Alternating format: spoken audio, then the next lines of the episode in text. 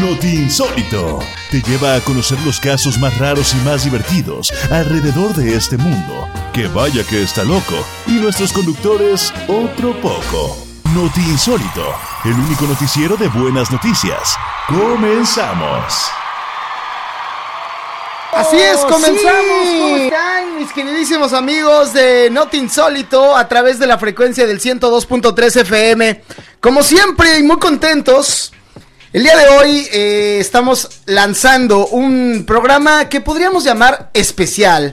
Especial de migración, mi queridísima Paola Saavedra, ¿cómo estás?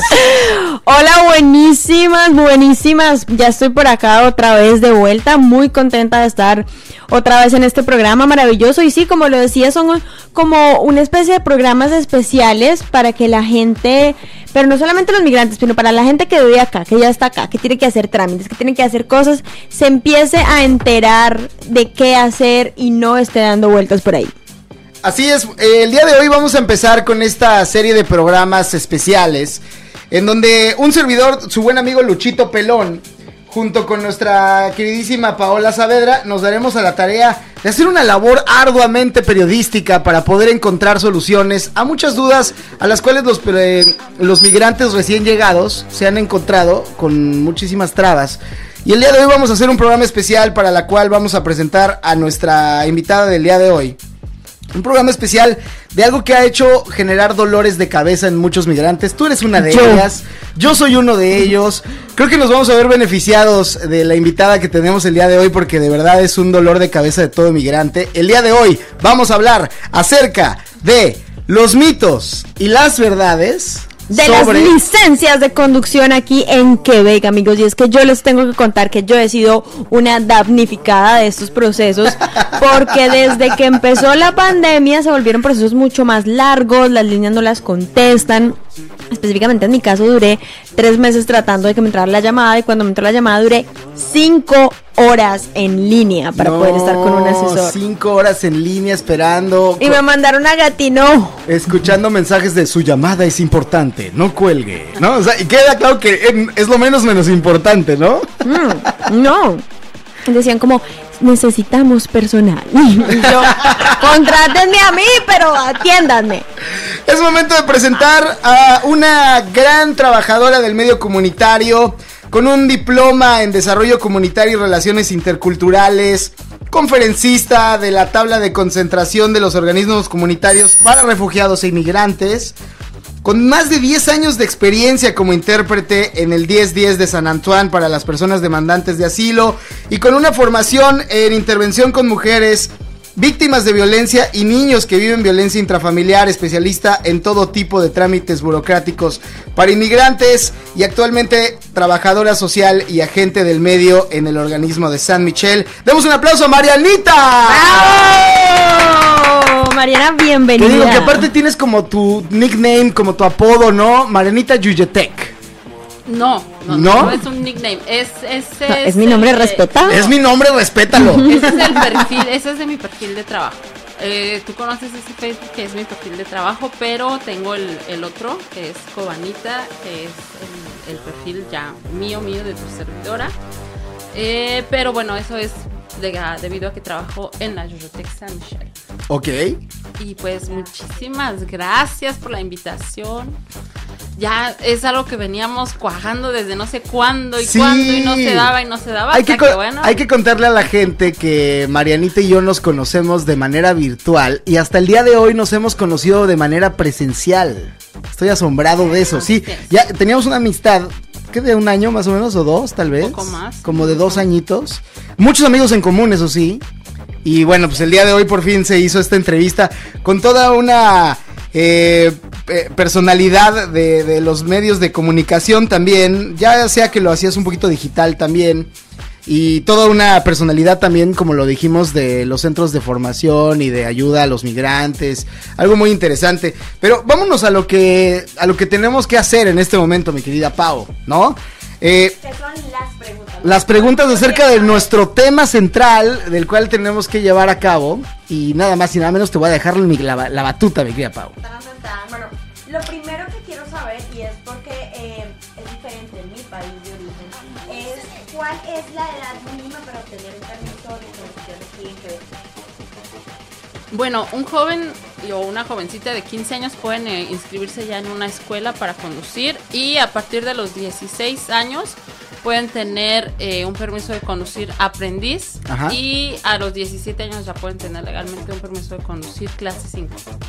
¿Qué quiere decir clase 5? Porque es como, supongo que eh, yo soy mexicano y en México tenemos clases y es la clase A, la clase B, la clase C y te permite... No, no, no, no, no, no tiene nada que ver con la clase alta. Más bien es como que puedes manejar motocicleta, puedes manejar eh, tractocamión, puedes manejar este carros normales, pero ¿cuál es la clase 5? Bueno, mira, para, para poner un poquito como más en perspectiva esto, ustedes me preguntan cuál es la edad para poder tener un permiso de conducir, aquí viene por etapas. ¿Ok? El primer, primer permiso de conducir que va a tener una persona que nunca ha tenido permiso de conducir en ninguna otra parte del mundo eh, es el permiso de aprendiz. Ok. Es el que necesitan para poder ir a los cursos en la escuela y Sí. poder hacer los, los exámenes prácticos.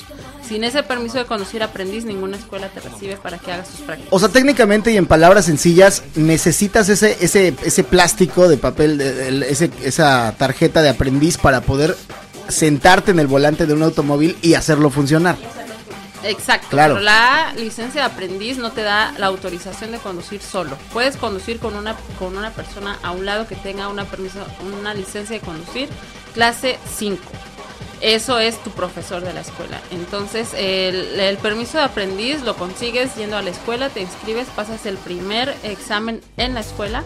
Ellos te dan la hoja donde tú te presentas en la SAC y ahí sacas tu permiso de aprendiz. Si eres una persona que estás comenzando con el trámite desde cero. Ok.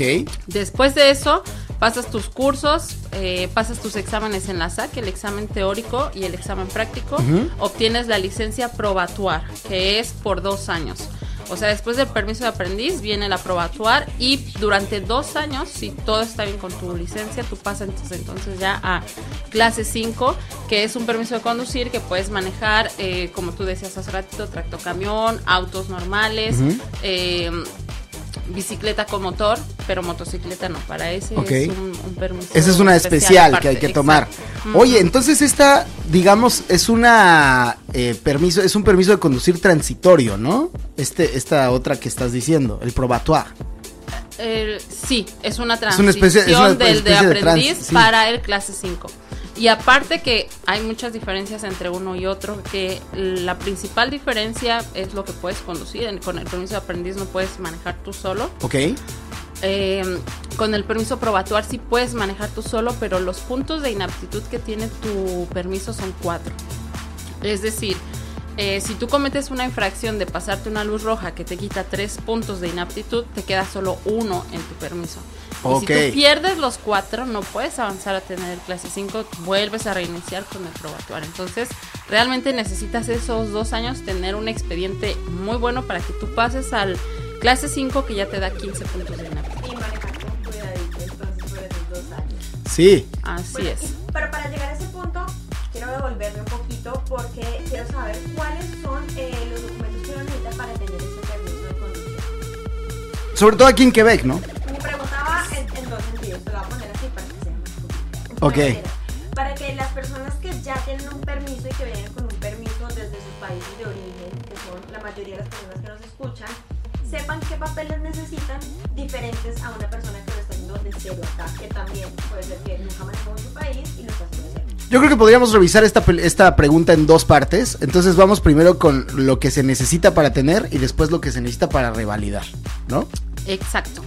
Eh, Entonces separémosla como si fueran dos preguntas y... Eh, de hecho, lo tenemos que separar porque no es lo mismo comenzar eh, un proceso de cero, seas inmigrante o no, o, o- o hayas nacido aquí. Para comenzar de cero es el mismo proceso para todos. Ok. Eh, pero los inmigrantes sí necesitan ir a la SAC y abrir un expediente, digamos, eh, para que puedan ir a la escuela.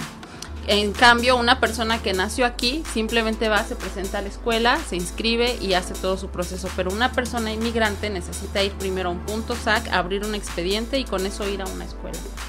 ¿Por qué? Porque la SAC va entonces a verificar tu admis- admisibilidad para la licencia, porque hay personas justamente que traen un permiso de conducir desde sus países. Entonces, nos dividimos en dos. Para las personas que ya tienen un permiso de conducir extranjero, eh, les voy a comentar dos cosas. Ok. Una, porque existen dos tipos de permiso extranjero. Ok. Que es la licencia internacional. Que, y- que- que parece ser todo un embrollo, ¿no? Porque mucha gente cree que sacar una licencia internacional que resulta ser medianamente fácil por medio de una eh, página de internet es la solución a todos los problemas, pero parece que no. No. Una Cuéntanos licencia acerca de de esto. conducir internacional te da el derecho de conducir en ciertos países, porque no es tampoco como en todo el mundo. Ok. Pero Canadá es uno de ellos. Si puedes conducir. Si puedes conducir con un. eh, Es que como cada, en cada cosa hay entente, hay este, tratados que se hacen entre un país a otro, pero Claro. Canadá es uno de ellos. Y sí puedes conducir con un permiso internacional, pero no puedes canjear un permiso internacional ante la SAC para que te den un permiso de Quebec. Lo único que es canjeable es un permiso emitido por eh, la sociedad de transporte de tu país Ok. y que además compruebe que tú tienes más de 12 meses de, de experiencia conduciendo, que tengas más de 12 meses con ese permiso de conducir. Entonces, de repente hay personas que llegan, eh, bueno, porque eh, les comento, tú ya lo sabías, ¿verdad, amiguito? Que yo hago ese trámite del canje de licencia. Sí, sí, sí, sabía. Yo acompaño. Pero la gente no, entonces Exacto. puedes decirlo. Acompaño a las personas en este, en este trámite y precisamente esta idea salió desde el comunitario donde yo trabajo acompaño muchas familias inmigrantes y algunos de ellos me pedían ayuda para sacar la cita. Ok. Y yo les ayudaba, les ayudaba a conseguir traductor, a llevar todos los papeles y completar todo lo que la SAC pedía para el canje. De repente estas personas pasaban la voz a otros, a otros y llegaban al organismo muchas personas por ese trámite. Y bueno, pues el organismo donde yo trabajo no es esa misión, eh, hacer ese tipo de documentos. Y pues a mí mi jefa me cortó y me dijo, bueno, sí hay mucha gente que lo necesita, pero no es la misión del organismo, no podemos pagarte porque hagas eso. Claro. Entonces la gente empezó a decirme, no importa, yo te pago, cóbrame cuánto me cobras, pero necesito el trámite. Y como empezaban a ver que, que daba eh, solución al problema, entonces lo comencé a hacer así desde hace ya cinco años, eh, estoy en esto. Ok. Claro, es, que Y- es bastante complicado eh, llenar los papeles, hacer, saber uno que tiene que leer, qué estudiar para tener esta licencia, llamar, o sea, todo lo que les estaba contando. que- que Y es que hay mucha gente también que no habla el idioma, o sea, es una realidad, es gente que viene llegando también y aparte no es el mismo trámite para un demandante de asilo, para alguien con permiso de trabajo, para alguien con permiso de estudiante, no, para todo es, es algo diferente, está situado en una cajita Pero diferente. para, para meternos más, ma- más o menos en el, en el orden de ideas de, de esta conversación, por ejemplo, nos dices, es que hay que tomar un curso eh, para poder eh, tener esta, este permiso, pero si tienes una, una- un permiso en tu país, puedes revalidarlo. ¿Cómo, ¿Cómo te preparas para esto? O sea, porque a final de cuentas, si tomas el curso, bueno, pues vas a la escuela y tomas el curso, no pasa nada. Pero, ¿cómo te preparas para el examen teórico para ob- obtener el permiso de conducir en Quebec? Mira, antes de que nos saltemos para allá, voy a agarrar el hilo de donde estábamos sobre lo que se necesita para hacer el, el canje. Ok, Y entonces, como estábamos hablando de mitos y verdades, ahí les voy a... Uno de los mitos es que la licencia internacional no la puedes canjear. ok, Otro de los mitos es que eh, los turistas no pueden canjear una licencia. Yo he tenido mucha gente con mucha gente lo cree, ¿no? que quiere, sí, incluso yo he tenido turistas que me dicen, ah, pues mi primo es turista y la sacó. Eh, yo lo respeto, la decisión que usted me está diciendo, vaya donde fue su primo, saque entonces su licencia, pero es, es mentira. Exacto. La SAC no hace canjes a personas turistas. Primeramente, para que tú puedas hacer un canje, necesitas, como ya les había yo dicho, una Sí. licencia de tu país que esté eh, válida, porque vigente puede estar eh, ya expirada y yo puedo canjear una licencia hasta con cinco años de expiración. órale, está buenísimo. Pero el dato aquí es que la persona tenga más de 12 meses de experiencia o más de 12 meses con su licencia de conducir. Ok, Pero Ya. pero un poquito. Para poder hacer este trámite tienes que haber nacido en Quebec, ser que- o tener qué estatus. ¿Estudiante puede hacer esto? No, el canje de licencia no lo puede hacer una persona nacida en Quebec porque obviamente pues Ah, es una pues, persona que puede hacer el, el sí, a menos que haya sido una persona nacida en Quebec y que se fue a vivir a Bélgica, por ejemplo, y allá tuvo su permiso, lo que ellos vienen a hacer es un canje 100% canje, que hay dos tipos de canjes. Entonces, ya tienes una, una licencia de tu país, vienes, necesitas un estatus válido. ¿Cuál es ese estatus válido? Eh, que tengas un permiso de trabajo cerrado o abierto, que tengas un permiso de estudiante, que seas demandante de asilo o que tengas ya la residencia permanente eh, para poder hacer este trámite. Entonces, solamente con estos puntos que acabas de señalar es posible hacer esta, este trámite. Si no, no hay manera. No hay manera. Entonces, amigos, por favor, dejen de decir mentiras de que pueden venir de turistas y sacar una licencia. No hay manera y tampoco hay manera de que lo hagan de otra forma, ¿no? Ok, muy bien. No, no. bueno, te voy a decir que sí existen compañías y personas que te dan licencias chocolates. Ya me llegó a mí también un cliente. Sí, parece que sí. Que hay anuncios en Facebook. sí. Hay anuncios en Facebook de esto y, y parece no están regulados me de llegó ninguna un manera. cliente que le cobraron carísimo por un permiso por el cual ni, eh, ni siquiera se presentó a hacer exámenes y se lo mandaron digital. Y entonces él me dijo, esto es válido. Qué Obviamente locura. que no. No. Estamos hablando de, de- de casos de, de corrupción. Bueno, no es corrupción, es fraude como tal, eh, de personas que fingen ser parte de la Sociedad de Automotrices Quebec y dan unas licencias falsas. Como si estuviéramos en Latinoamérica. Así es. Y es precisamente por estos motivos que la SAC cambió toda su manera de, de trabajar. Oye, pues sí, mira, nos vamos a ir a un pequeño corte y ya después vamos a regresar. Estamos en una plática tremenda. ¿Qué te parece, mi querida Pau? Súper importante, súper importante todo este tema, súper importante saber que la SAC no te va a llamar y no te va a decir paga esto, eso ni contesta. Sí. No, te va, no te va a ofrecer trámites y no te va a poner para hacerte trámites extra, porque esto es fraudulento. Entonces, súper importante saber cuáles son las verdaderas fuentes para tener la licencia de conducción. Quédense pegados porque tenemos. Así es, vamos a regresar. Nos vamos con música. Esto es de los Liquids. Se llama Mi Patito de Hule y lo escuchas en Radio Centreville. Bueno, y estamos de vuelta aquí en Noti Insólito con toda la buena información hoy y con información muy importante porque para los que están sacando su licencia, para los que están llegando, para los que quieren manejar en Montreal y en toda Quebec, acaban de cambiar todo el sistema y es muy importante que tengamos esta información hoy en cuenta a la hora de sacar la licencia. A veces nosotros ya tenemos la licencia, pero llega alguien, algún familiar o algún conocido y es bueno saber que esto cambió y cuáles son los pasos o a quién acudir. Y en este caso tenemos aquí a la persona indicada para que si están muy perdidos, se comuniquen con ella. Así es, nuestra queridísima Marianita. Mariana, regálanos tus redes sociales para la gente que está por ahí. Diga como, anotemos que yo después tengo que ir a preguntarle a Mariana alguna cosa. ¿Cómo son tus redes sociales? ¿Cómo te Ok, encuentran? eh, es por medio de WhatsApp al 438-400-9861, únicamente por WhatsApp. 438-400-9861. Ahí pueden preguntar eh, por informes si se les va a dar toda, toda la información para Bueno, el este, proceso. este mes salimos de taxes y empezamos con el- la licencia de conducción. Está tremendo, cómo no sale uno de uno para meterse al otro, ¿no? Así es. Canadá, el país de los trámites. Bueno, íbamos en, ¿en qué íbamos exactamente de, de las preguntas para que no nos perdamos? Sí, básicamente estábamos en cuáles son las eh, necesidades o la- los requerimientos, requisitos. requisitos para poder hacer este canje. Ok, entonces, eh, estamos ¿Qué hablando digo? de un Recapitulando, canje. pero que te, te- que te hago la incisión, el corte de cuando estás hablando. Pero estábamos hablando que, y, y hay que resaltarlo, que no es posible de ninguna manera, si eres turista, tener una licencia en Quebec. No hay manera. Y si alguien se la da, es fraude. Así ¿Ok? es. Continuemos. Más si no hacen los exámenes de Claro, nada. Sí. Así es, entonces comencemos. Requisito para canje de licencia. Ok.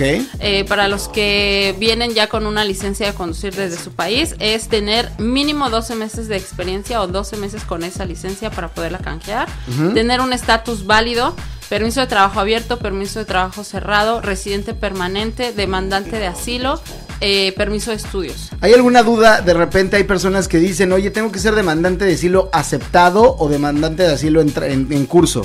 No existe la palabra demandante de asilo aceptado. Es persona La protegida, ¿no? persona que ya es aceptada es refugiado, es demandante de refugio o refugiado. La persona que está demandando el refugio está en espera de una aprobación, está en un proceso Ajá. y entonces su estatus es un estatus temporal, porque puede ser que se lo nieguen y entonces se tenga que ir.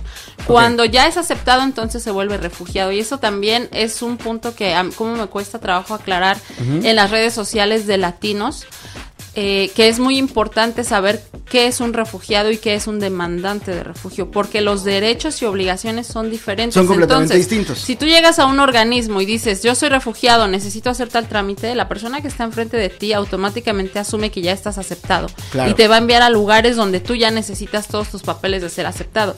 ¿Qué es lo que pasa con estas personas? Llegan a tocar esas puertas y los rechazan porque ya porque no son aceptados. Porque no están aceptados aún. Entonces Claro. piensan que nosotros no damos la buena información, pero realmente ellos todavía no se saben definir en qué posición de estatus tienen. Entonces, si llegaste a Canadá solicitando un refugio porque vienes huyendo de tu país, eres un demandante de asilo, un demandante de refugio. Siempre y cuando no hayas eh, llevado una audiencia. Si Después ya- de llevar la audiencia y una aceptación, entonces eres refugiado. Exacto. Cuando ya te aceptan el, el refugio, ya eres una persona protegida por Canadá, ya eres un refugiado. Eres un residente permanente, pero refugiado. Y eso se va a ver reflejado en tu carta de residencia. Hay códigos en, en las cartas de residencia y si eres un refugiado tienes un código. De eso no lo sabía. interesante, Aprendimos más de lo que pensábamos. Claro, no, y algo muy funcional para mí, porque yo tengo esta, yo tengo este estatus de refugiado aceptado, entonces está interesante saber. Un agente de inmigración que te recibe en el aeropuerto o que ve tu carta de residencia, él puede saber cómo obtuviste tu residencia. Si fue por Ok. apadrinamiento, por refugio, por permiso de trabajo, porque esos códigos sirven para eso y los agentes de inmigración lo saben muy bien. Interesantísimo eso. Bueno, volviendo al orden de ideas inicial, eh, Estas estas son personas, las personas que pueden aplicar al Exacto, un estatus válido, que tengas tu permiso de conducir, que tengas más de 12 meses de experiencia o más de 12 meses con este permiso de conducir. Y bueno, pues ahí ya para poder hacer el canje necesitas traducir tu licencia con un traductor de la orden de los traductores de OTIAC, la OTIAC. Porque también me llegan clientes que ya fueron a traducir, que les costó 20, 30 dólares su traducción con una persona que no está agregada a la orden de traductores de Quebec. Y Hola, la- soy yo. ¿Tú cometiste ese error? Sí. Chin, y qué ¿sabes mala qué onda. pasa? Es terriblísimo, amigo, que la gente no tenga toda la información porque se tardan meses en conseguir la cita. Horas en hablar con alguien. Ya les dan su cita y cuando te Viajan presentas dos horas a Gatineau. No, y no, exacto, y no llevas todo lo que necesitas o tu traducción no está conforme a lo que la SAC pide, eh, se te olvidó algún documento y no te abren tu expediente. Si tú no llevas los documentos completos, no te abren tu expediente, tienes que llamar de nuevo y solicitar otra cita, a menos que alguien se apiade de ti y allí mismo te den una cita. Santa de María. Madre de Dios. Pero- yo estuve muy de buenas porque acá entre chisme y chisme, eh, mi traducción era de la orden y fue como que se me pareció la Virgen porque me dijo como mira te lo voy a dejar pasar, pero así no puede ser. Y me dejaron hacer el examen y me dejaron hacer todo. Pero yo no tenía ni idea, nadie me dijo como tiene que ser de la orden, de yo no sé qué, no, nada. Y es plata que uno pierde, tiempo. Imagínate que me hubieran dicho que no y yo tuve que viajar a Gatineau y sé de casos de gente que lo mandan a 8 horas a abrir el expediente. Y Oye, yo está- pienso está que la persona que te atendió sabía que habías viajado ese tiempo hasta Y Gatineau. por eso la ayudó, sí, ¿no? Se quiso sí. ver como consciente de alguna manera.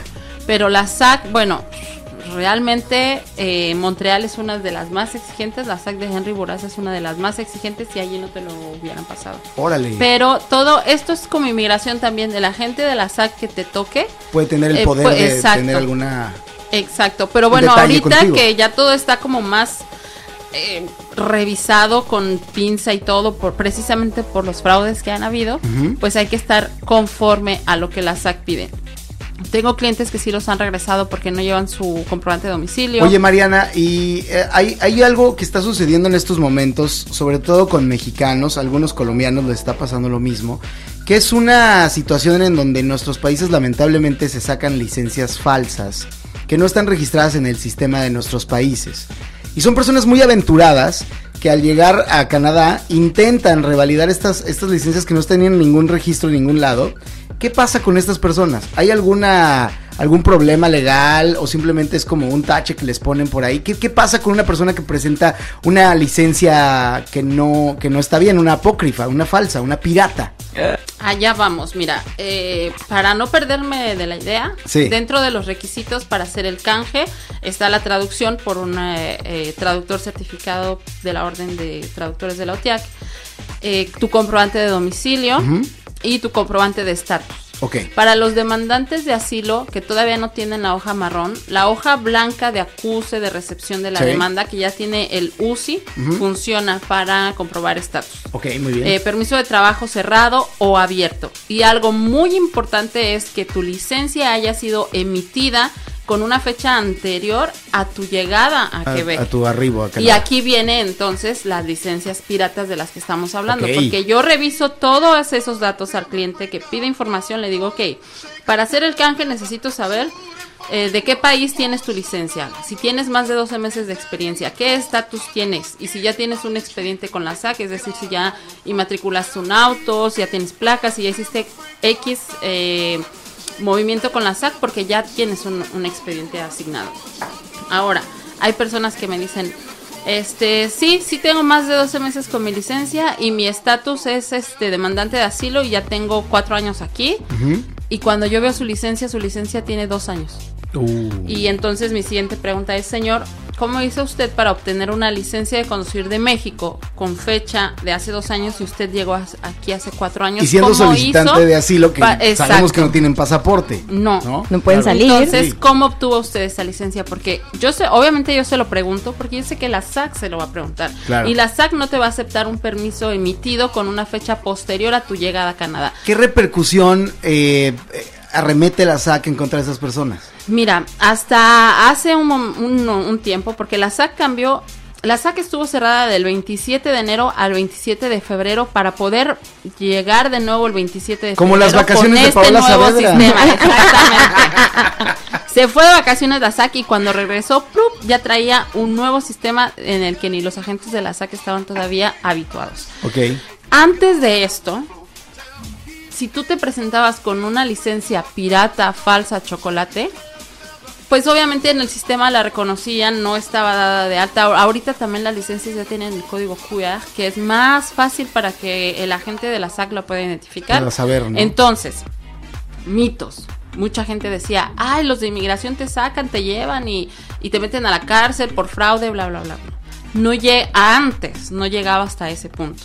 Pero sí te ponen un tache en tu expediente y te dicen, esta persona no puede canjear y tiene que hacer obligatoriamente la escuela. Todo ya, el curso. Te ponen el punto y si no empiezas a hacer, a hacer la escuela desde cero, no te dan eh, licencia. Ahora dicen que con este nuevo sistema, aparte de ponerte ese tache en tu expediente, te van a quitar cuatro puntos de inaptitud en tu nueva licencia. Por fraudulento. Exacto. Cuando tú obtengas tu licencia, inmediatamente te van a quitar ya cuatro puntos de inaptitud. O sea, por empiezas haber menos presentado- cuatro. Por pirata. por haber presentado una licencia falsa. Ok. Pirata. Sí. No te llevan a la cárcel, no te, te- no llega inmigración, pero sí te penalizan. ¿Por qué empezaron a, a decir ahora que tienen que penalizar? Porque se veía cada vez más frecuente. Wow. Oye, pues entonces. un dato, un dato eh, bueno para nuestros amigos. Las licencias de guerrero no te las aceptan en la SAC de Henry Buraza. Justamente Ya- eso iba a decir. Just- Justamente sí. eso iba a decir. ¿Cómo así? ¿Por qué? Lo que pasa es que eh, lamentablemente en Guerrero es uno de los estados que tiene más eh, tanto delincuencia organizada como corrupción en México y muchas eh, personas en Guerrero se están prestando a hacer licencias que parecen reales, se producen dentro de, de, digamos la, la- la oficina de, de, de transportes de, de esa entidad, son reales pero no están en el sistema. Entonces las venden como por 40, 50 dólares en pesos mexicanos. Wow. Serían como 600, 800 pesos y se las traen para acá, pero no tienen ninguna validez en el sistema. Entonces hay personas que incluso le cambian el nombre, la, la foto. Y mira, hay horrible. algunas que sí, por ejemplo, las de Guerrero que no las aceptan porque como tú dices, sí parecen reales. Sí, exacto. Pero me han llegado licencias, amiguito, que parece que las hizo un niño en la computadora. No. En el Paint, Paint. En el Paint, Paint. y que todavía se atreven a decirme, no, sí, sí es real. O sea, mira, yo sé que es pirata, yo sé que tú lo sabes, pero a mí no me importa eso. Tú me vas a pagar a mí porque yo te saque una cita, porque tú Claro. vayas y te presentes. Lo Y único que te yo te quiten cuatro digo... puntos. Lo único que yo te digo es que yo no me hago responsable si no te aceptan tu canje. Pero si tú quieres ir así, adelante. Una vez que llevas ya, digamos, ya no hablemos acerca de las apócrifas o las piratas. Una vez que ya llevas tu licencia y la quieres revalidar, ¿estás exento de hacer un examen o todo el mundo tiene que hacer el examen? Dependiendo de qué país vengas. Ok, Everyone cuéntanos, going to the discotheque. ¿Cómo? Ah. Everyone going to the discotheque. cuéntanos La- eso, o sea, porque estaría interesante aclarar de qué Sí. países no, qué países sí. Latinoamérica. Exacto. Y aquí viene el- la pregunta de los 64 mil que me hacen mis clientes. Ok. Cuando yo les digo que califican para el canje aplicando examen teórico y examen práctico y me dicen, oiga señorita, pero si es un canje, ¿por qué tengo que hacer los exámenes? Que no es canje plástico por plástico porque yo ya tengo mi licencia. Ajá. Bueno, Canadá tiene ciertos acuerdos con ciertos países. Países Bajos, Alemania, Bélgica. O sea, primer Australia. mundo de de veras. Sí. Exacto. Los que tienen un sistema de conducir muy parecido al de Canadá Ok. tienen esa excepción y sí es hay canje de licencia por licencia. Oye, y pero sí tengo clientes de esos Siendo países. honestos, Con los primos sí. Siendo honestos, los baches de Quebec son iguales a los de México. Entonces, deberíamos Sí. de tener la misma validez. Pero, Pero. ¿sabes, ¿sabes qué es lo que no es igual? ¿Qué? Aquí sí te hacen ir a la escuela para tener un examen, para tener una licencia en México. Sí, no, Simplemente nadie. vas, No. Pagas y ¿En México no? No, solo tienes No. que decir que eres adulto. O sea, firmas de que tienes la mayoría de edad y que Allá no te hacen en un ti. examen. No, no. Bueno, en Ciudad de México no. En Mérida, Yucatán, de donde Algunos soy, lugares, sí haces no. un examen. Pero, pero, no Pero todos. muchas personas, y ahí viene la corrupción, si tú pagas, te la dan Claro. en muchos eh, Sí. estados. Entonces, Bueno, yo siento que aquí es más porque no, sol- no solamente no tenemos, digamos que el mismo eh, sistema, sino porque ellos tienen sistema, como no sé, como el TLC o alguna cosa que ya tienen como más cercana con esos otros países que son del primer mundo. Ok. Sí. Y el idioma es una barrera también porque tienes que comprobar que sí conoces eh, la, señalización. claro, que todo. cajetes altos, ¿no? Sí, por supuesto. Así es. Entonces, bueno, eh, volvamos a lo que es eh, los exámenes o lo que me dijiste que se Sí, tiene no, te, que- te que preguntaba, te preguntaba acerca de qué, de, Ya una persona que tiene examen qué teórico, examen ¿no? tiene que hacer. Ajá. Entonces, bueno, ya los que somos de Latinoamérica, de entrada tenemos que hacer los exámenes teórico Tanto y teórico como práctico. Pero, ¿cuál es la diferencia? Es que te, si tú los pasas, te van a mandar directamente al permiso de conducir clase 5, que ya al principio dijimos que había aprendiz, probatuar y clase 5. O sea, no tiene uno que esperar eh, para ese año en el que tiene que manejar con otra persona, ni los otros dos años, nada, va directo, al 5. al clase 5 con los 15 puntos de inaptitud. Que eso está súper, ¿no? Ya llegas directo con esa, con esa licencia. Ahora, eh, son tres exámenes teóricos, 12 preguntas, 12 preguntas y 8. Del de 12 preguntas necesitas 9 respuestas buenas, 9 respuestas buenas y 6. Si tú llegas a las 9 buenas, se para el examen. Si llegas a las 9 buenas, se para el examen. Si llegas a las 6, se para el examen. No tienes que hacer las 12, 12, 8 Ok. pero solamente tienes tres errores. Entonces, si tú cometes el uno, cuen, cuen, cuen, se te acaba el O sea, examen. si haces tres seguidas malas, adiós. Bye. Adiós. No, y no solo seguidas, o sea, tres En el durante momento el que examen. cumples tres malas, adiós. Bye. Exacto. Órale. Pero digamos que tú pasaste el primero de nueve, el segundo de nueve, pero en el de seis tuviste tres errores, se te fue. Oye. Tú tienes que llegar a retomar únicamente el último examen que no pasaste. No te van a hacer repetir los tres exámenes. Te Pero- toman buenos los que sí Buenísimo. pasaste. Retomando un poquito el tema de las mitos y verdades, hay una mentirita por ahí o verdad, no sé, yo te la pregunto cómo está, yo la escucho mucho en las calles con gente mexicana, colombiana, latina, que dice que si tú tienes menos de dos años puedes hacer el examen teórico en español, pero que este examen teórico en español parece que el español Yo no lo está respondo, preciso. yo lo respondo. ¿Es verdad? Cuando yo la hice me daba la opción de ponerlo en inglés, en español y en francés. ¿Y qué pasó? O sea, Pues- sí, sí, pero, o sea, mi pregunta va puntual. Yo a llevo que- cinco años acá Ajá. y le- el, el sistema me dejaba hacerlo en los tres en idiomas. español, pero Sí, lo el que mi pregunta va no- puntual. mi es a, a la traducción en Exacto, mi- español. mi, sí sé pregunta va dónde vas. puntual hacia que la traducción al español es muy mala y entonces confunde a la gente.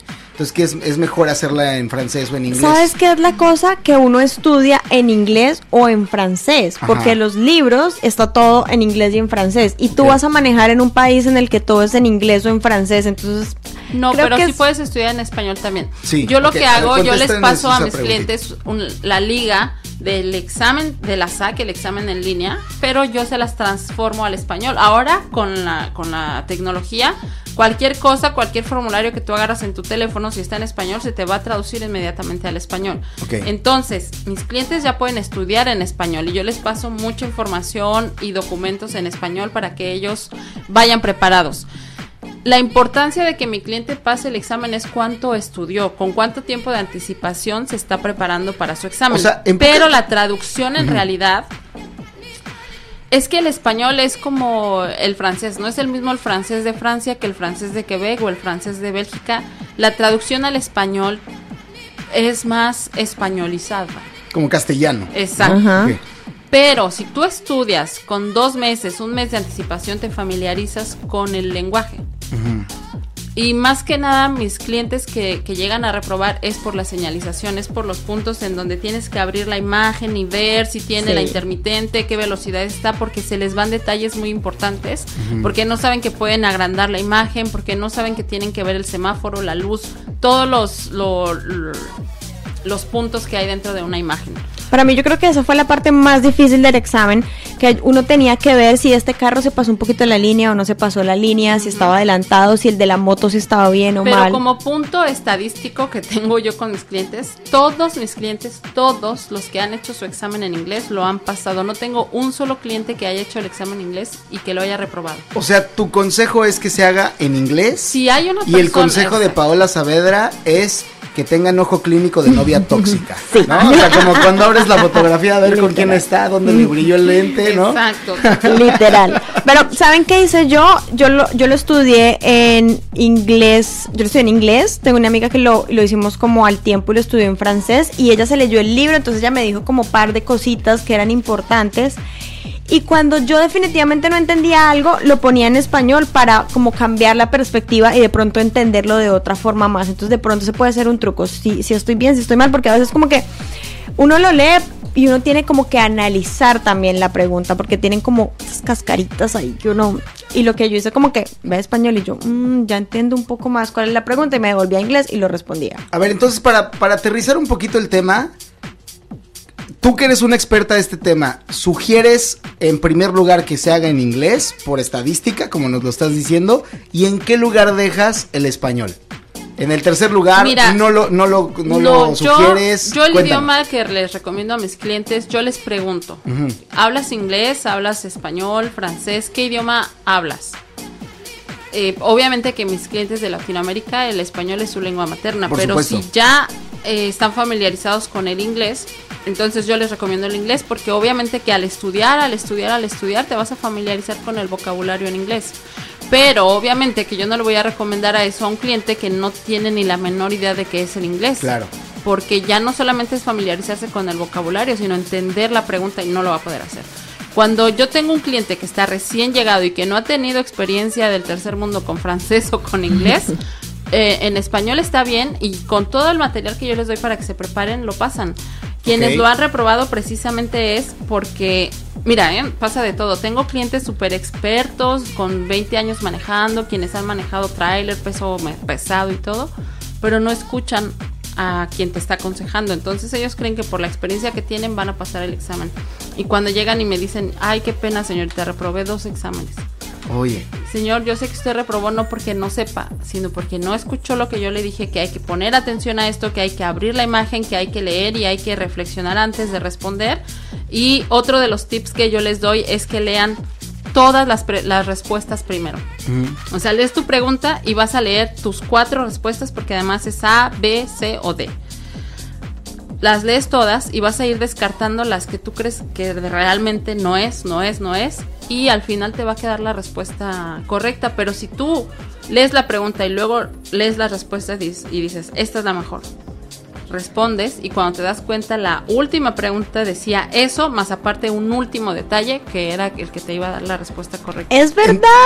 entonces, ¿Dónde estuviste hace dos meses cuando hice el examen? Básicamente hay que hacer un, un, un- un pequeño memorándum a, a Descartes, el griego, que nos enseñó a descartar literalmente, y, y- y hacer esta tarea de decir esto no tiene sentido. Esta, esta de plano no puede ser. Sí, pero eso que, que dice es súper importante porque lo vi, que era la respuesta, y de últimas la respuesta más otra parte de la respuesta. Entonces como que uno por el afán cliquea Ajá. y resulta que era la otra que estaba completa la Que sí información. traía todo exacto. completo. Sí. Hay que poner mucha atención en eso. Hay que leer. Por ejemplo, mira, una pregunta que viene en el examen.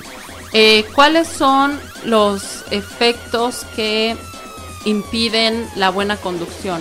¿Cuáles son los efectos sobre un conductor eh, que impiden tener un buen razonamiento? Unas y chelas. entonces te ponen. A, el alcohol, Sí, claro. B, las drogas.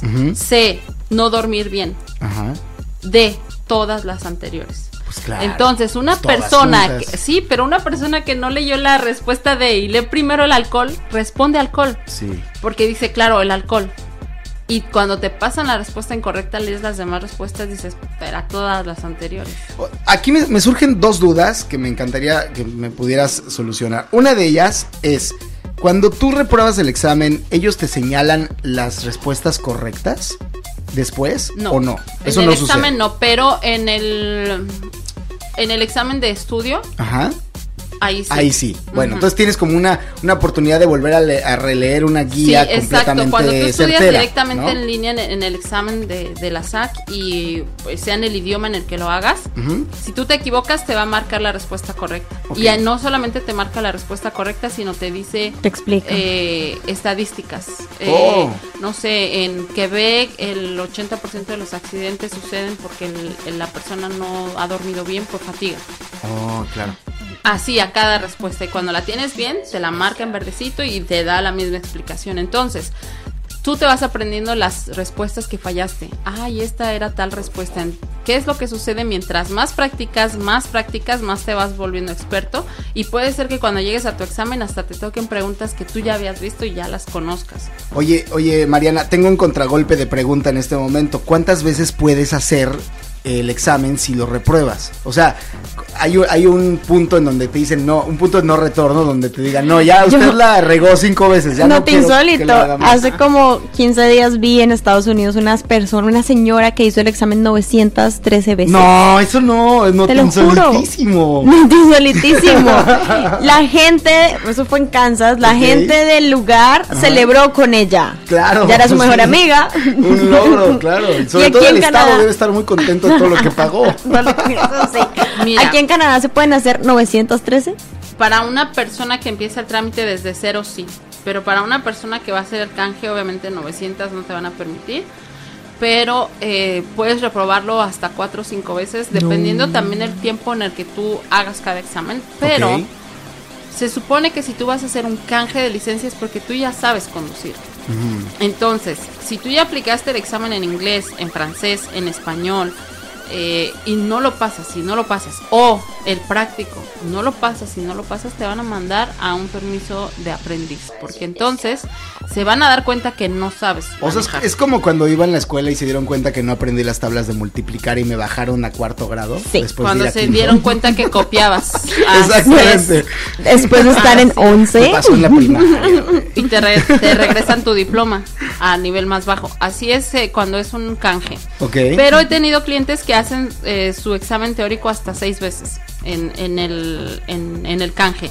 Pero te estoy hablando de tiempo antes, la cuenta SACLI, que vamos a hablar más adelante de esa, el Sí. antes y el después siempre, eh, porque no sé yo ahora la SAC qué tipo de cambios vaya a hacer en, en este aspecto, pero hasta el momento pueden repetirlo seis veces, no hay un, un límite para el teórico, pero el práctico sí necesitas em, En, en dado, pasarlo en las tres oportunidades que te dan. en dado caso de que ya conseguimos nuestra licencia de manejo, la tenemos, todo está perfecto, nos vamos de fiesta. Y entonces perdemos nuestra cartera y perdemos nuestra licencia, nuestro permiso de conducir. ¿Puedo renovar mi permiso de conducir de Quebec? Así de la nada, de que "Ah, yo ya tenía uno y regresar y como cuando pierdes la tarjeta de crédito que vas y te dan una nueva con tu misma cuenta sin ninguna alteración. ¿Es lo mismo o no se puede? Sí, sí se puede, ¿Sí pero se a eso puede? no se le llama renovar. A eso se le llama reposición. Reemplazar. reposición de, de permiso. Pero aquí tiene, para que puedas obtener la reposición necesitas haber hecho una denuncia de que perdiste tu permiso de conducir. Porque aquí esos papeles son muy sensibles. Con un permiso de conducir una persona puede sacar una cuenta de banco, una tarjeta de crédito. Mm. Qué interesante. ¿Dónde la eh, perdiste? un número NAS para trabajar a tu nombre. Entonces es muy importante ¿Se que puede antes- sacar un número NAS? Sí. Un, un number social? Sí. Órale. Eh, alguien puede, se- puede meterse a trabajar a, a tu nombre. Y sí. No. Las compañías hacen mucho eso. ¿En serio? Sí, agarrar los números sociales fantasma para poder declarar a sus trabajadores. Entonces es muy importante que si tú pierdes tu carta de residencia o carta maladí, pero el permiso de conducir es excepcional porque Ajá. ni siquiera la carta de residencia tiene tu dirección, tu fecha de nacimiento, todo. Tu licencia de conducir tiene todo sobre ti, tu dirección, tu fecha de nacimiento, eh, tu número, tu código de, de la SAC, que ahora ya va a ser un código general por todo Quebec. Entonces necesitas denunciar que perdiste tu, tu- tu permiso y tener el número de mm, expediente ante la SPBM, la Sociedad de Policía de Montreal. Y entonces así hacer tu reposición. Sí, sí se puede hacer una reposición. O sea, hay que hacerlo Claro, inmediatamente. exacto. Cuando Oye, se den cuenta que lo perdieron, corran a Exacto, cambiar. y obviamente te van a cobrar el plástico, eh, eh, Ok. lo pagas de nuevo. ¿Cuánto cuesta? Eh, 76 dólares el plástico y 12 dólares el papelito nada más. Ok, muy bien. Oye, y Que ese, de hecho, ese papelito es el que te dan en lo que te llega tu permiso de conducir a tu casa. Y es muy importante este dato porque tengo clientes que me dicen, oiga señorita, me dieron este... Nada más este papelito, eso no es un permiso de conducir, no, es un papelito en lo que le llega su permiso a su casa, porque ninguna SAC te van a dar ahí tu plástico a la mano. ¿Por qué? Porque ellos te solicitan tu dirección para comprobar que en verdad Que sí vives vives ahí. ahí. Ah. Claro. Y entonces por eso tu permiso te va a llegar ahí a donde tú declaraste que vives. Oye, porque si no, ¿a dónde llegan las multas? ¿A dónde llega el de tu cumpleaños? ¿No? O sea, pues, tienen que saber dónde vive. Double, double, doble gana para, para ellos. Entonces, otra cosa importante que tienen que saber nuestros escuchas que están haciendo canje de licencia, en el, en el examen práctico necesitan un auto que tenga doble pedal de freno. Las personas que declaran no comprender francés o inglés, y normalmente son las personas que hacen su examen en español, Ok. pero ya me ha tocado con clientes que lo hacen igual en inglés o en francés, pero su, su lengua materna es el español. Les pide la SAC un auto con doble pedal de freno. Entonces ese vehículo lo tienes que rentar en una escuela, normalmente enfrente de todas las SAC. Están las escuelas Technic, que son muy buenas y son las que te rentan el vehículo. El precio va entre 50 y 75 dólares Ok. cuando tú vas a realizar tu examen y es para que el, el profesor a un lado, si tú la riegas, si tú cometes algún error, pueda frenar. Y eso también se lo solicitan a los que van a hacer la transición del examen de aprendiz a probatorio. Entonces, lo que tengo, lo que entiendo por un, un vehículo de doble pedal es que tiene pedal en el conductor y en el acompañante. Así es, el pedal de freno. Interesante. muy, muy interesante esto. Bueno, nos enteramos que ahora hay unas cosas nuevas en el sistema y que incluso hay que sacar una cuenta en el sitio web que es algo llamado como el primo de ClickSanté, pero este es SAC Click. Pero cuéntanos un poquito qué es esto de SAC Click. Así es, esta, este SAC Click es la cuenta de autentificación de la SAC. Ok. Y nuevamente, para tener más control sobre la población, para tener más eh, manejo o control sobre el, lo- el fraude que se hace, pero también es para tener más control de las personas que viven aquí, que están aquí y que tienen estatus válido. Entonces, ¿quién puede abrir una cuenta de ClickSanté? La cuenta SACClick. Ah. La cuenta SACClick. Sí, porque es de salud, güey. Sí, sí, se pero parece también mucho. quiero saber. Oye, sí sé sobre eso, pero ahorita estamos hablando de la Otro día vengo a hablarles Ok, del ok, Clicksante. ok, claro que sí. Conste. Conste que sí. Pero se llaman así porque son de Quebec. Son es primas, como- güey, lo acabas de decir. Exactamente, exactamente. Es prima de ClickSante Claro. y es, pri- es prima del ClickSec, que es eh, cuando tú abres tu cuenta de Revenue. Por ejemplo, tú pagas tus impuestos y para que lo, tú lo puedas ver en línea, tienes que abrir, abrir tu cuenta ClickSecure. Oh. que está afiliada con Revenue Canadá, Revenue Quebec y a través de ahí puedes hacer tu cambio de domicilio en todas las instancias de Quebec. Ah, yo me acabo de cambiar de casa hace seis meses. No, o sea, no, no me acabo de cambiar de casa. Ayer. Pero fue un broncón avisarle a todo mundo. Ah, pues de con, haber esta, sabido. con esta yo cuenta de haber ClickSecure sabido. tú haces tu cambio en todo de una vez. Órale. Pero bueno, pues ya que no, ya nos tienen controlados de peapa, pues ya no ya cuesta nada meter ahí todo. Y entonces, esta cuenta ClickSac, eh, esta Click es prima de todos esos. Y lo que vienes a hacer es, una persona para poder abrir su cuenta necesita carta maladí, números de seguro social y una declaración de impuestos, lo que le llaman el avis de cotización. Ok, sí. Pero al inicio, al inicio de este sistema era obligatorio tener los tres. Ok. De repente había personas que no tenían el aviso de cotización porque no tenían todavía un año aquí o porque no lo tenían a la mano y era imposible abrir la cuenta, que fue cuando la SAC se empezó a llenar de filas y filas de gente que no entendían cómo hacerlo, Que eso mismo que fue- Que- e que inmigrantes. fíjate ¿eh? que justamente eso me hace eh, como pensar en otra pregunta muy, muy importante. Guárdamela allí tantito, porque si no se va guardo. el, el avión sobre la cuenta. Ok, sí, sí. Entonces, necesitas carta maladín, número de seguro social y el aviso de cotización. Ahora, después de todo ese embrollo, la SAC en el sistema logró quitar el aviso de cotización. Si lo tienes, lo pones. Si no, pides un número de seguridad, un código de seguridad, que te va a llegar a tu casa por correo postal. Ok. Entonces tú metes tu número NAS, tu carta maladí y cuando te pregunta el aviso de cotización dices no lo tengo, te dice solicita un eh, número secreto, confirmas tu dirección, das clic y ahorita ya a mis clientes les está llegando en dos o tres días. A mí me tardó semana y media porque yo lo hice casi desde el principio que salió esto, entonces semana y media, pero ahorita tres días más o menos les está tomando. Te llega tu número seguro, tú ya entras a la cuenta previa que ya preparaste y solamente metes ese número y ya puedes acceder a tu cuenta. Pero aquí vamos. A ver, dame tu pregunta. Sí, mi pregunta es básicamente. Dale. eh, ¿qué pasó con la SAC? Eh, eh, sabemos que también la migración últimamente en Montreal subió a niveles estratosféricos y obviamente Pero se le salió un poquito de control, perdón. Pero no así, o sea, es que de verdad salió mucho de control. Sí, o sea, ¿qué, qué pasa? ¿Por qué hay tanto problema para la atención a clientes? Que era lo que nos decía Paola hace rato, que cinco horas esperando. Y solamente eh, lo abren una vez al mes. Exacto. A, mí, por ejemplo, yo cuando saqué mi maladí, a mí me pasó algo muy similar, pero con la maladí. Tienes que llamar y no hay otra forma de no hacerlo si no es por teléfono. Me pasó lo mismo, no había quien contestar, hay una cosa espantosa, ¿no? Entonces, veo que hay varias instituciones en este momento en Montreal eh, y en Quebec que están teniendo este mismo síntoma, sino por llamarle síndrome. Eh, esperemos que no se vuelva un síndrome. Eh, pero defi- definitivamente es un problema que nos atañe y nos atañe a todos. ¿Cómo es que piensan cambiar esta solución, encontrar una solución? ¿Cómo es que piensan cambiar este panorama? ¿Hay planes para poderlo hacer o de plano es una incertidumbre total? De hecho, esta nueva cuenta SACClick era la varita mágica que la SAC Que no funcionó. para... Era. Mira, Era. Mira, es muy buena. Es que en realidad es muy buena. Como pero te voy a decir qué le pasó a Es la cuando, es como cuando estás borracho con tus cuates diciendo, no, vamos a poner un negocio, va a estar bien bueno. Mira, es que la, la idea fue muy buena. y llamas a tu ex. Exacto, Era exacto. muy buena la idea. El sistema está muy bueno.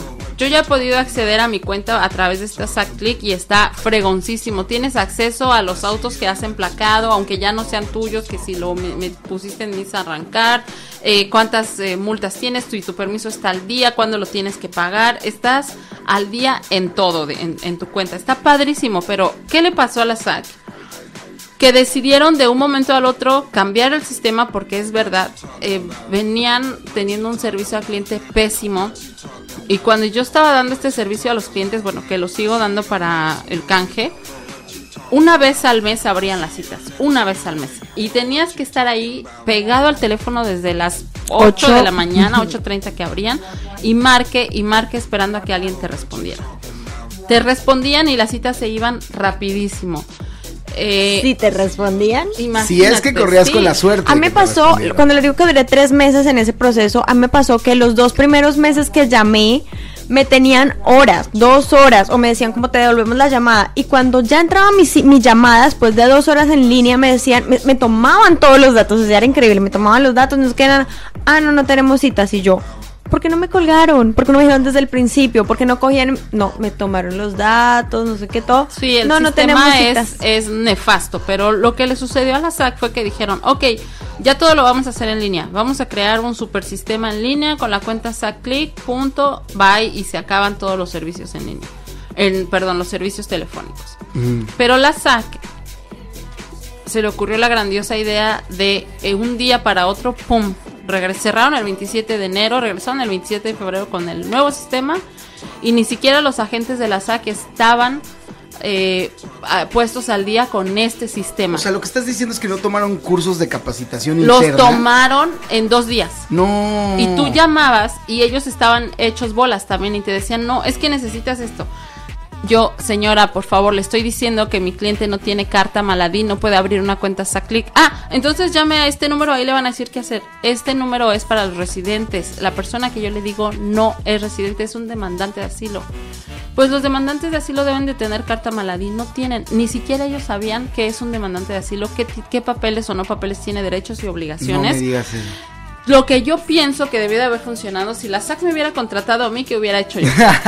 Todavía lo pueden hacer. Exacto, no, ya cerraron el nuevo sistema, pero lo que yo hubiera hecho es hacer un cambio paulatino. Es presentar a los clientes, este es el nuevo sistema SAC Click en el que paulatinamente vas a tener que abrir tu cuenta porque en algún momento ya no vas a poder acceder aquí, pero mientras dejar el sistema anterior como estaba, para quienes no tienen carta maladí no tienen cómo abrir una cuenta SAC Click porque lo que hicieron fue joderle el proceso a todos los que no tienen cómo abrir una cuenta SAC Click porque no había cita para ellos. Yo llamaba y no respondían porque ya el sistema ya no era eh, por teléfono. Hasta que se estuvieron haciendo huelgas y huelgas y yo mandaba correos y correos y oigan, a mi cliente ya se le van a vencer los seis meses para poder conducir. Oigan, no me han dado cita. Oiga esto. Estuve mandando correos, haciendo llamadas. Parándome de pestañas, llamé a TVA Nouvelles, a ¿En serio? O sea, Radio hiciste- Canadá, de todo. Buenos Buen días. Valerie Plan. ¿Y sabes qué? Funcionó. Y terminó en Notinsólito. Me terminé en quejándose. Noti Insólito quejándome de todos ellos, los primos franceses y americanos. Sí. Bueno, funcionó, al menos lo que logramos fue que el tiempo de que tú puedes conducir son seis meses legalmente. Cuando tú llegas a Canadá, tienes seis meses para conducir con tu permiso de tu país en lo que haces el canje. Ahorita todos mis clientes y todas las personas que ya tienen un expediente con la SAC y que están esperando un examen teórico o práctico, tienen hasta el 29 de agosto del 2023 para conducir con su licencia de su país. Si te para la policía y tú estás conduciendo con tu licencia de tu país, no te pueden poner multa porque la SAC agregó hasta el 29 de agosto que todos puedan conducir con su permiso de su país. ¿Por qué? Porque los procesos pues están siendo más tardados. Yo que tengo cinco años aquí, ¿puedo hacer eso? No. Sí.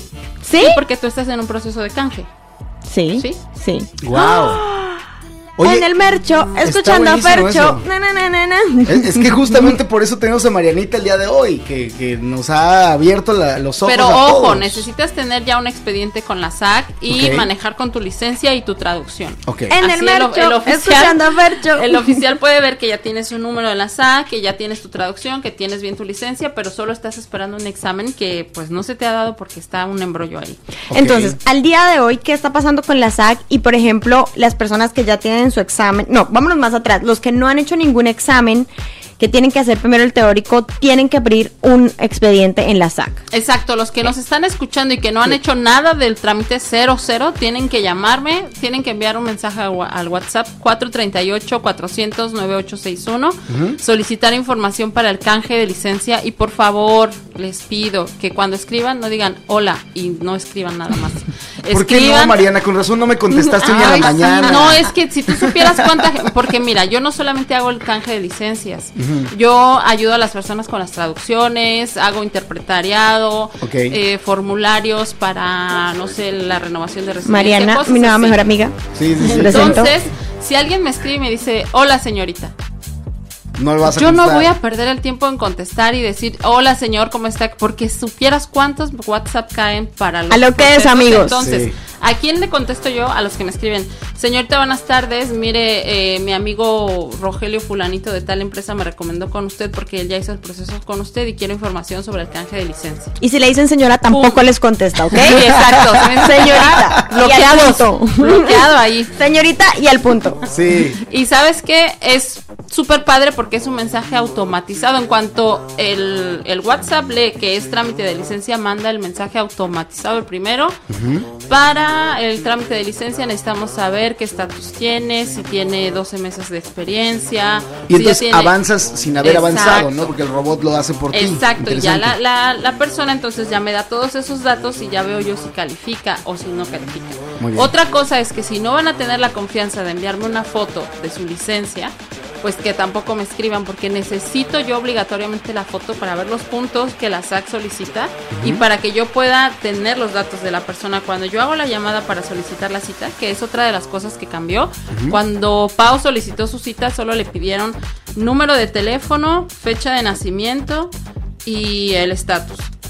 Ahora tienes que tener, tienes que dar tu correo electrónico, tu número de teléfono, tu fecha de nacimiento, tu dirección completa y la fecha de llegada. Ya todo porque ellos ya desde ese momento ya te están abriendo tu expediente y ahora ya recibes una confirmación por correo electrónico o por mensaje de texto. Cuando tú sacaste tu cita no había confirmación de nada.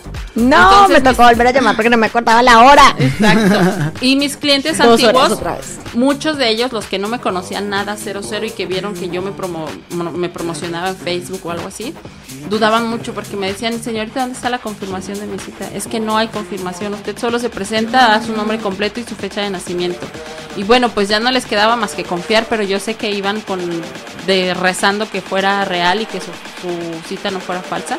Ahora, ya mis nuevos clientes la semana pasada saqué citas para exámenes teóricos y prácticos y ya les llegó su confirmación por mensaje. De hecho, ellos mismos me escribían, oiga señorita, ¿me llegó esto de la SAC? ¿Es fraude? ¿O usted solicitó una cita? Yo, sí, solicité una cita para usted y se tiene que presentar. Ellos mismos me escribían porque estaban recibiendo la confirmación. que Entonces, más o menos, es un punto bueno también. ¿Cuánto se está demorando las confirmaciones para los teóricos? Teórico y práctico es prácticamente de inmediato. Yo las solicité la semana pasada y todos mis clientes obtuvieron sus citas para abril. Teórico y práctico. Pues eso no es Pero- inmediato. La semana pasada. Estamos en abril. Estamos ya en estamos abril. a abril. Bienvenido. Bueno, ¿qué fecha? ¿Una Sí, mira, semana yo llamé, ¿Más tarde? tre- yo llamé el 30 de marzo Ok. Y mi primer cliente tuvo su cita el 6 de abril. Ok, como seis días. Seis días, Sí, exacto. Y por eso digo que es luego, luego, porque las citas de canje, esas sí están muy tardadas. Por ejemplo, Tardan hasta seis meses, ¿sí es cierto? O sea, No, para ¿no? mí, por No. ejemplo, que tengo que hacer el, el teórico ahora, el práctico ahora, se me va a demorar. no, tú que ya solo tienes que hacer el práctico y que tú ya tienes tu carta maladí, tu número NAS, ahorita te voy a enseñar inmediatamente cómo abras tu cuenta SAC y desde ahí solicitas tu cita. Súper fácil y Qué rápido. interesante. Ahora, eh, los clientes que es para primera vez no se tardan hasta seis meses, pero por ejemplo, las citas que yo saqué en marzo fueron para mayo. Hay un mes de, de, de estanque ahí. Y ya saqué yo las citas para mayo. Entonces, si mis clientes que me están escuchando ahorita que o la gente que me va a contactar, su cita ya va a ser para junio. Porque las llamadas yo las voy a hacer en abril y me van a dar las citas por primera vez para junio. Tengo clientes que me escriben y, oiga, ¿para cuándo sería mi cita? No, pues está en lista de espera y sería para junio.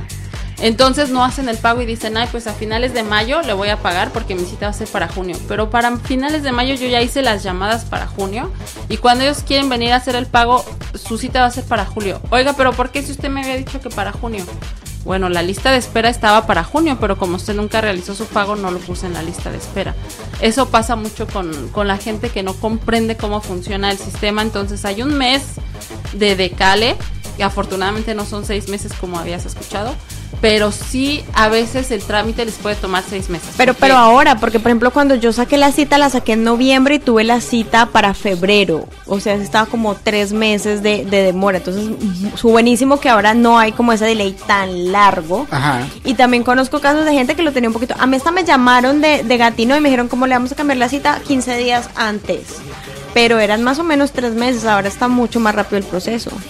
Lo que pasa es que siempre ha sido así, solo que en diciembre no hay citas. En, para, en diciembre no hay llamada para citas porque salen de vacaciones. Entonces, en noviembre eh, te van a dar las de enero y en diciembre tendrían que dar las de febrero. Entonces, en noviembre abrieron, abrieron dos fechas en el mismo noviembre. Entonces, sí, Una la para las suerte. citas de enero y otra para las citas de, De febrero. Y tienes la mala suerte que marcas en noviembre y te mandas en febrero.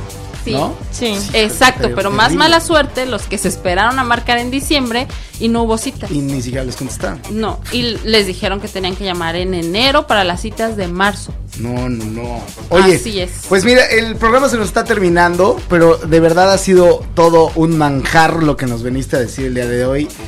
Hay, hay entrevistas que a veces tienen carnita, pero esto se pasó de puerco. Esto fue un barbecue. Esto fue un pozolazo, pura maciza. Exacto, esto fue maciza No de veras. Eh, para cerrar ya de plano la entrevista, mi querida Mariana, ¿cuáles son tus cinco consejos prácticos para que pudiera facilitar el Consejos. eh, sí, para consejos, perdón, es que ya estoy hablando yo en, en- en otro en idioma. español barroco. No, no es cierto. ¿Cuáles son tus cinco consejos prácticos que le pudieran facilitar el permiso de conducir a un recién llegado a Montreal? Cinco rápidos, rápido, conciso.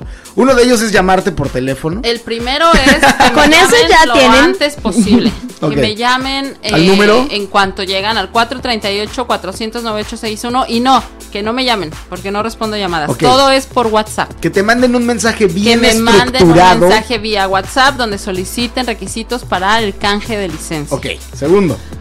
Segundo, que tengan toda su documentación con ellos, porque a veces me dicen, no traigo mi licencia, tengo una foto. No, necesitan traer su licencia con ellos, que sea real, que sea legible, y, y bueno, me mandan el mensaje. El tercero es, obviamente que lo hagan lo más pronto posible, porque si pasa mucho tiempo sin que ellos manejen, de repente se empiezan a perder el hilo sobre el conducir acá de este lado. Pero buscar la buena fuente de, de información, definitivamente, obviamente que si me contactan están en la buena fuente de información, pero digamos que hay alguien que no me quiere contactar y quiere hacer solo el trámite, siempre es bueno buscar una buena fuente de información. No hagan caso en grupos de Facebook, no hagan caso que fulanito, que mi primo dijo que ya lo hizo, no, siempre la buena fuente. Ok, cuarto. Que tengan su traducción con un buen traductor de la OTIAC. Y el último, que practiquen, que sigan practicando, eh, como pueden seguir conduciendo con su licencia de su país, pues que practiquen la conducción, que manejen. Ok, Una de las cosas que no recomiendo. ok. Eso está muy interesante porque le pedimos recomendaciones, más Sí. no una, no, pero una- una, una de las cosas que no recomiendo es que inmediatamente lleguen a comprar un vehículo. Ok. Porque, ¿qué pasa? Si no hacen su canje dentro de los seis meses que tienen, eh, bueno, ahorita ya estamos hasta el 29 de agosto, pero lo que sucedía mucho es que durante los seis meses se les acababa su permiso de conducir y entonces se llenaban de multas porque ya no puedes conducir tu propio auto porque ya no tienes el derecho. Y entonces el seguro te aumenta porque ya no tienes un permiso de conducir legal. Así Y- tú no estás manejando. Exacto. Y entonces ya no puedes usar tu vehículo. Lo primero que yo les recomiendo antes de que compren un auto es primero que se procuren la licencia de Quebec y ya después compren su vehículo porque además el seguro va a ser mucho más barato. Ok. Súper importante y súper buenas las recomendaciones. De verdad que quedé muy contenta hoy porque esta es información precisa, información que de verdad les sirve a todas las personas que están escuchando este programa. Y es que aquí en Noti Insólito, que siempre tenemos la mejor información, no podíamos empezar este nuevo capítulo o esta nueva sesión sin un programa tan bueno y tan interesante. Muchísimas gracias por venir. De verdad que las personas que escucharon este programa y saben que hay otras personas que están en este proceso, que llega su familia, vayan, recomiéndenles el programa y vayan directamente a alguien que sepa, que les explique y más si es en su idioma. Así es. Y, Y, sabes que, amiguito, Dime. te tengo una super promoción para ti. Ay, la primera, claro, claro. La primera, Faltaba primera menos. persona que me escriba por WhatsApp y me diga, quiero información para el trámite de licencia, te escuché, no te insólito en Radio Centre, Ajá. eh, le voy a dar el 50% de descuento en su trámite con la licencia. La primera persona que me escriba. Eh, que me diga que lo escuchó aquí en tu programa, amiguito, claro, bien. 50% de descuento. Perfecto. Bueno, pues también te pueden decir que te escucharon en Spotify en el programa o en iHeartRadio también. Fue el No, no tiene que ser solo en El Radio primero que se arrodilla, el primero que se El confiesa. primero que le pegue, ¿no? Es que este programa está saliendo ahorita en vivo, ¿cierto? Sí. Estamos en vivo Porque no sabemos a cuándo través de la salir frecuencia del Spotify. 102.3 Ok. FM. Sí, Bueno, Y pero es- el primero que diga eso es el que se lo lleva por donde lo escuche. muy bien. Exacto. Perfecto. Pues muchísimas gracias, mi querida Mariana. Esta es tu casa. Te abrimos la puerta para cuando quieras regresar a Hablar de Clixanté. cualquier otra cosa. Hace rato decíamos justamente que podemos hablar de Clixanté, que podemos hablar de la maladí y podemos hablar de muchas otras cosas. Entonces te abrimos la puerta. Esto es, es tu casa. Cuando quieras regresar, aquí este es tu cachito de programa.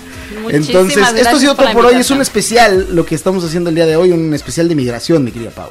un especial de migración y seguiremos haciendo este tipo de especiales que son tan buenos para la gente y que tienen esta información tan valiosa que a veces no encontramos en ningún lado. Las fuentes de información siempre van a ser las páginas oficiales, pero que mejor escuchar un programa en el que te están explicando todo detallito a detallito. Exactamente. Entonces, eh, en los días subsiguientes les vamos a avisar en las redes sociales de qué vamos a hablar en los siguientes temas. Mientras tanto, mi querida Mariana, muchas gracias por haber venido.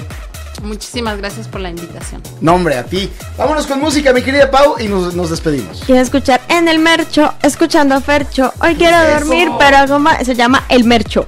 Ok, en el mercho, en el mercho, escuchando a Fercho. En el Nunca mercho, la he escuchado, pero con esto nos despedimos. Yo soy Paola Saavedra. Y yo soy Luchito Pelón. Y esto fue. ¡No te insólito! ¡Adiós! Hemos dado una vuelta por el mundo y hemos podido constatar que este mundo está realmente loco. Sin duda la realidad supera la ficción, pero lamentablemente hemos llegado al final de este programa. Hasta la próxima.